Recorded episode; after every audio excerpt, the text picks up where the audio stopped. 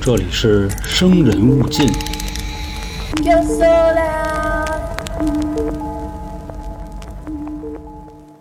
又到了咱们一年一度的这个十二生肖特别节目时间了。今年呢，迎来的是兔年。大家好，这里是由春点为您带来的《生人勿近》，我是咱们的都市传说叙述员黄黄。还是那话啊，今天可能不是都市传说了，今天是古代神话故事。真是挺快啊，转眼间呢，又来到了新的一年。其实有点亏，亏的是什么呢？各位还记得吗？我在去年吧，还是今年啊，讲过一个兔子杀人狂的故事。按理说呢，我应该留着，留到咱们过年的时候讲。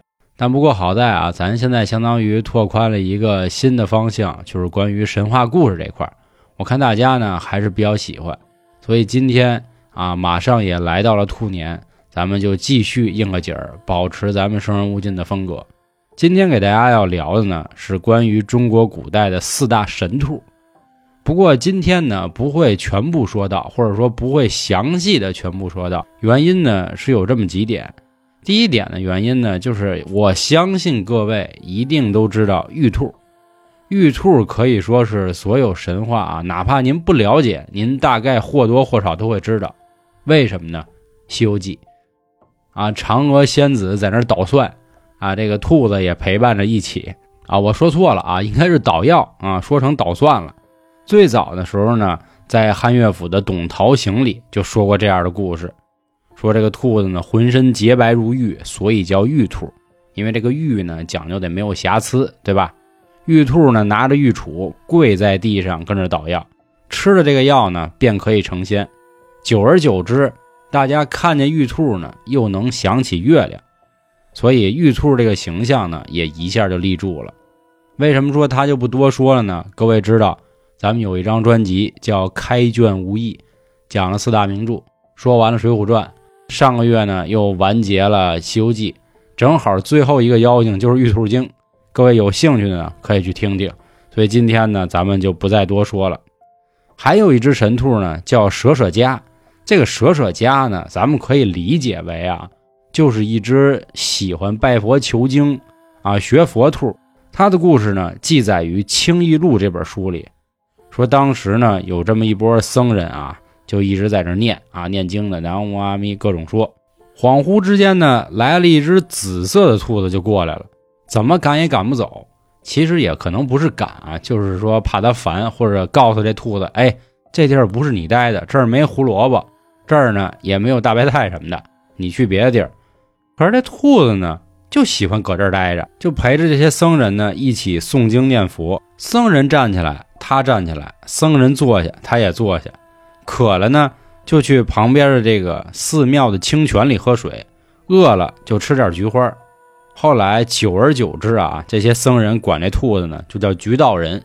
这个很像呢，就是咱们看很多的高级学府，比如清华、北大呀，是吧？都会有那些野生的猫咪啊，跑到这个课堂里，趴桌子上跟着一块听课，就差不多这意思。这舍舍家呢，精诚向佛，矢志不渝。就每天在这儿跟这帮老和尚啊吃斋念佛，应该说是吃花喝泉，然后学习佛法。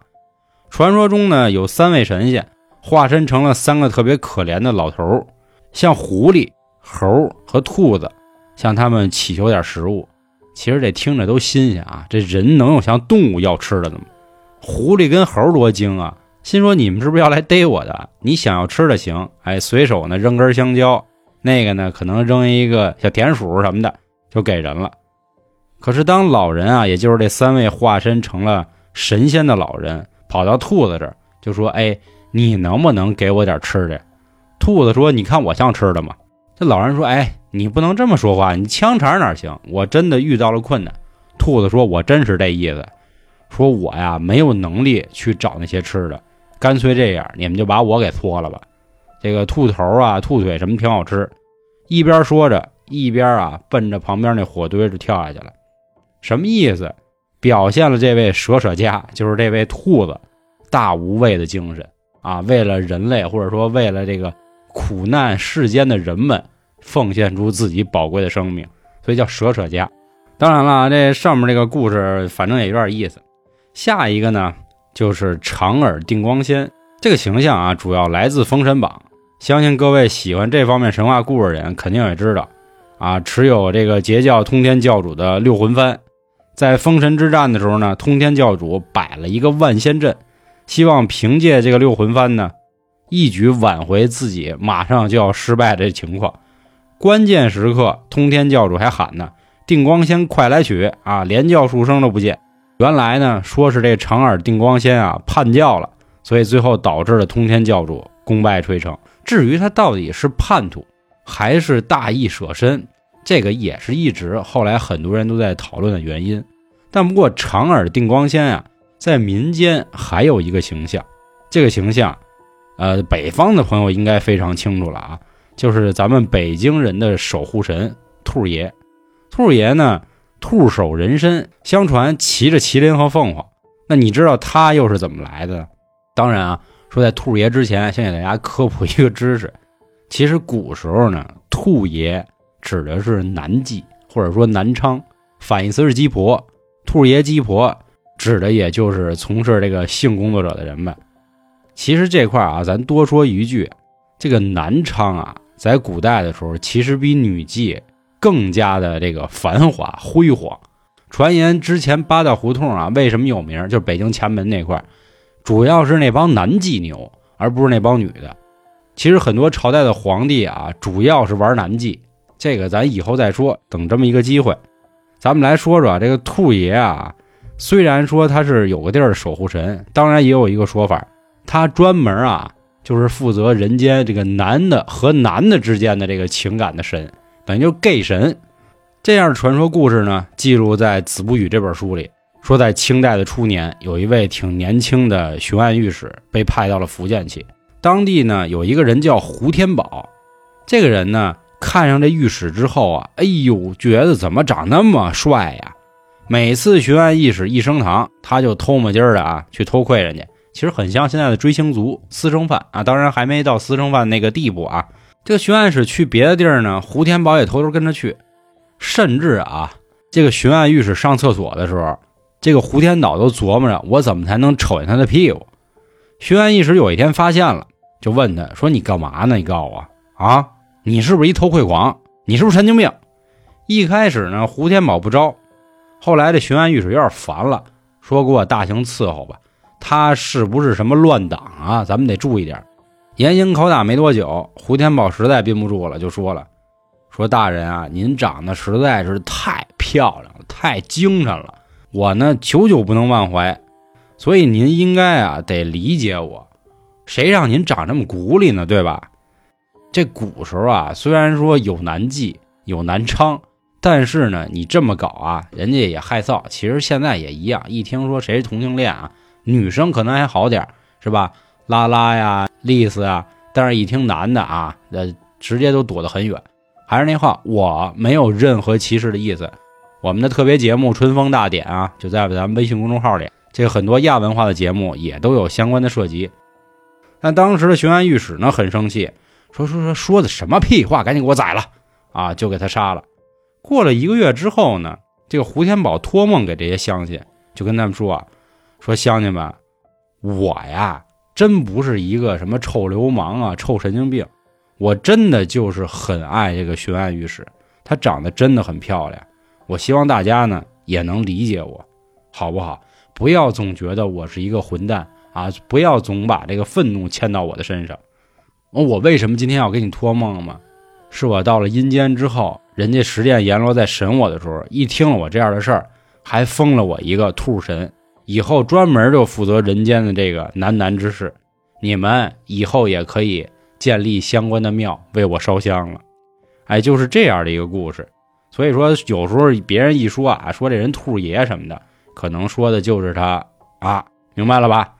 那下面咱们说回来啊，说这个兔神啊，或者说现在我们老北京一般都摆一个兔爷的形象，这个又是怎么来的呢？他的形象呢，也是源自于人们对月亮的崇拜。这个大家都清楚啊，咱们一直讲的什么呢？阴阳五行，对吧？太阳为阳，那月亮自然属阴。所以古代呢，男子祭灶，女子就要祭月。其实兔爷的形象啊，跟咱们一开始说的这个玉兔就是嫦娥仙子的那个玉兔也有点关系，但不过故事不一样。说相传有一年老北京发生了瘟疫，当时的情况呢十分严峻了。为了可以迅速的控制疫情呢，嫦娥仙子就把玉兔给弄下来了。这咱们前面不知道玉兔不是捣药吗？玉兔来到人间之后呢，就变成了一个白衣少年。但是当时人们啊，对穿白衣服还是有点忌讳，因为一穿白的老尖儿啊都会认为。你这给谁披麻戴孝呢？是吧？你这是要咒我，所以没有人呢敢让这个人进来。后来经过多次观察之后呢，玉兔发现了哦，感情这帮人看见我跟看见瘟神似的，是因为我穿了个衣服。后来找到了当地的人啊，可能穿那个灰色、蓝色的啊，也正是因为这样啊，才很方便。后来他给老北京的人呢赶紧治病，北京呢也很快就恢复了平和。病好之后，人们就开始找这人了。说哎，最近有一小伙子啊，我跟你说，妙手回春，悬壶济世，他哪儿去了呢？其实人家呢，早就已经回到月宫了。这后来老北京人为了感谢这一次啊，就是这位翩翩的少年来救他，所以大家就用面团跟泥巴糊成了各种各样的兔爷的形象。这后来兔爷的形象呢，就更加丰满了。在清末的时候，有一位叫徐珂的作家，他的一本著作里就说，这个京师每年。都要泥塑兔神，见那兔面人身，面贴金泥，身施彩绘，有的呢跟人一边高。那下面呢，咱们就来说最后一个，就是伯邑考。他的故事呢，甚至告诉了大家啊，这个世界上原本是没有兔子的，正是因为他的事儿，才有了兔子这个物种。那咱们来说说，说在商朝的时候呢，去朝歌朝朝拜纣王。纣王那会儿，咱们从小就知道啊。听信这个费仲跟游魂的谗言，害怕诸侯谋反，所以就说啊，咱把这个东伯侯姜衡楚和南伯侯鄂从宇，咱赶紧杀了。但是呢，姬昌这人呢，忒有名了啊，号称人间圣人。你说咱要杀他吧，估计怕百姓不高兴，所以当时呢，纣王跟这些官也商量了一下，说得了，那留他一命吧，但是又不能给他放回去啊，那怎么办呢？就给他关在了右里的这个地方。有一次被关押的时候呢，姬昌还没有出发的时候，他就自己已经知道了。他说呀：“我已经用八卦推演出来，我此次去了朝歌朝之后呢，我肯定要坐牢七年。七年之后，我自然就没事了。”于是呢，他在右里这个地儿啊，非常的安心的坐牢，并且还嘱咐家里人说啊：“别来救我啊，我命中有此一劫，七年之后自然就好。”到了七年之后呢，他的长子伯邑考。就要去朝歌替父赎罪了。枪车王献完好礼之后呢，就和他说：“说您看大王，我爹都关七年了，其实呢，好像他没什么罪是吧？您看啊，他年纪也不小了，能不能呢给他放回去？毕竟啊，他身体不太好，你让他在牢里，可能过两天就盯不住了。说您看这样，我手里呢还有三个珍宝，分别献给您，您琢磨琢磨能不能给我爹放了。这第一个宝贝啊。”是我祖父留下来的七香车，七香车呢是轩辕皇帝在破蚩尤的时候在北海留下这个车，这人坐上面啊，您都不用指引啊，就不用把方向盘，想去东边往东拐，想去西边往西去，传世之宝啊，这是第一个。第二个呢叫醒酒毡，就甭管您喝成什么样啊，就是早烂醉如泥了，没问题，往上一坐立马酒醒。第三个呢叫白面猿猴。哎，您别看啊，这是一个小猴子、小畜生，但是呢，能歌善舞，三千小曲儿，八百大曲儿，并且跳舞也特棒。这小猴啊，相当于是一个动物界的这个歌姬，非常厉害。纣王当时一看这三件东西啊，首先这车没什么用，其次这醒酒毡也都扯淡。我呢，千杯不倒。再说了，醉了呢就醉了，挺好。但是这猴可有点意思啊。说，你看，你让这猴给我表演一个。伯邑考说：“哎，大王太有眼光了，我给您来一个。这猴呢，确实是千年修行的啊，一边的在那扭啊跳啊，哎呦，非常的厉害。一边的妲己呢，如痴如醉。这妲己一听美了啊，自己这尾巴露出来了。毕竟啊，咱们说这白猴是有千年修行的，他一看，嚯，有妖精，上去拿着盘子啊，就奔妲己去了。当时纣王呢，就急了。”说怎么着，伯邑考，你今天是弄一刺客要杀我爱妃是不是？这伯邑考其实也挺干瘪的，说呀，大王啊，这猴他不懂事儿，我能干这事儿吗？我今儿来赎我爹的，我真把妲己给弄了，我不自己也吃不了兜着走吗？您琢磨琢磨，行吗？咱别跟这猴啊一般见识。这纣王呢，此时就看了看妲己，那意思怎么着啊？妲己说这样啊，说这猴的罪啊，可以给他抹了。但是我听说你伯邑考弹琴不错，你要不你给我弹一曲？伯邑考啊，一开始不太想来，但是一琢磨得了，已经出这事儿了，就赶紧弄呗。伯邑考这个人啊，就是长得啊贼帅，玉树临风，再加上这一弹曲儿啊，你想，基本上是个姑娘也都爱上了。因为自打都有句话说啊，男人又老又丑没关系，重要是有才华。这又有才华，然后呢长得还帅，这妲己怎么看怎么就哎呦怎么都爱，但是又不能直接说伯邑考你过来吧，咱俩今晚上睡觉去不合适，就跟那个纣王说了，说你看大王这样啊，我其实一直挺想学琴的，你看能不能给他留下来，到时候让他教教我。其实伯邑考不傻，人家已经明白怎么回事了。但是呢，还是那话，没办法。后来到私底下之后呢，妲己每次呢都是以这个学琴为理由，实际上是要睡他。伯邑考肯定不高兴，说干嘛呀，姐姐别闹了。三番五次之后呢，伯邑考啊急了，说你让他们不要脸呀？怎么？这妲己一说，嘿，我谁呀？你怎么能这么说我呀？反过来啊，贼喊捉贼就喊，说伯邑考耍流氓了。这纣王呢，当时给伯邑考拿住了。然后就问他怎么着啊，兄弟，说我给你这机会教我爱妃学琴，你给我玩的臭流氓是吧？直接弄死。后来呢，纣王就命人啊，把伯邑考用金瓜击顶。妲己后来还说呢，不行，你这不来劲，还得给砍成肉泥。可怜了啊，这么一大孝子为救他爹，结果最后自己落这么一个下场。妲己还常说呢，说听说文昌姬是个圣人，不知道真的假的。咱这样。咱把伯邑考啊，咱给做成肉，咱给送过去，让他吃。如果他不吃，证明他真是圣人，因为他知道这是他自己孩子肉。那怎么办呀？赶紧就给他杀了，以绝后患。说如果他吃呢，证明他就不是圣人。纣王高兴，哎，爱妃真有招啊！当时的姬昌正在这个釉里的地儿啊，就当农民呢，挑菜呢。这一天呢，突然感觉眼皮开始跳，他一推眼啊，干了。怎么呢？我孩子死了。说，而且马上呢，他们就要把肉给送过来，这怎么办呀？如果我不吃的话，我就要死了。可是我吃的话，我怎么能吃自己的孩子呢？当时自己哭了半天，可是没有办法，还要整理自己的情绪，因为一会儿纣王啊就要送这个肉饼过来了。不到一会儿，说啊，我念你姬昌呢，年事已高，看你每天也挺辛苦啊。纣王呢，给你块肉饼。姬昌当时谢恩。并且当场连吃了三块，还说呢，姬昌啊肯定不忘了纣王的恩典。这个消息呢传回纣王之后啊，纣王笑了，说世人都说姬昌是圣人，他连肉饼是他自己儿子肉他都不知道，这圣个屁呀！没事没事转到这边啊，伯邑考的随从呢，久久发现自己的主人不回来，开始打听。后来一听啊，原来遇难了，就赶紧回去和自己的人说，说咱要不反了吧。太他妈欺负人了，但是一想呢，姬昌老爷子还在那关押着呢。虽然他说啊，七年之内他必能回来，可是现在七年了，这还没回来，可怎么办呀？说干脆啊，咱们呢偷偷去行贿那费仲跟游魂，让他呢跟纣王美言美言，估计就没问题了。次日上朝的时候说，说纣王，你看这姬昌啊，年迈腐朽，还吃自己儿子肉，你干脆给他放了得了，留他也没用。你这一放呢，天底下人不说他圣人吗？人家还得夸你。纣王一琢磨，得了，那回去呗，并且啊，还官升三级，升为文王，在城里啊，还让他骑马夸官三天。这时候有人说啊，说大哥大哥糊涂了，都什么时候了还美呢？这时候才反应过来，赶紧骑着马连夜就跑了。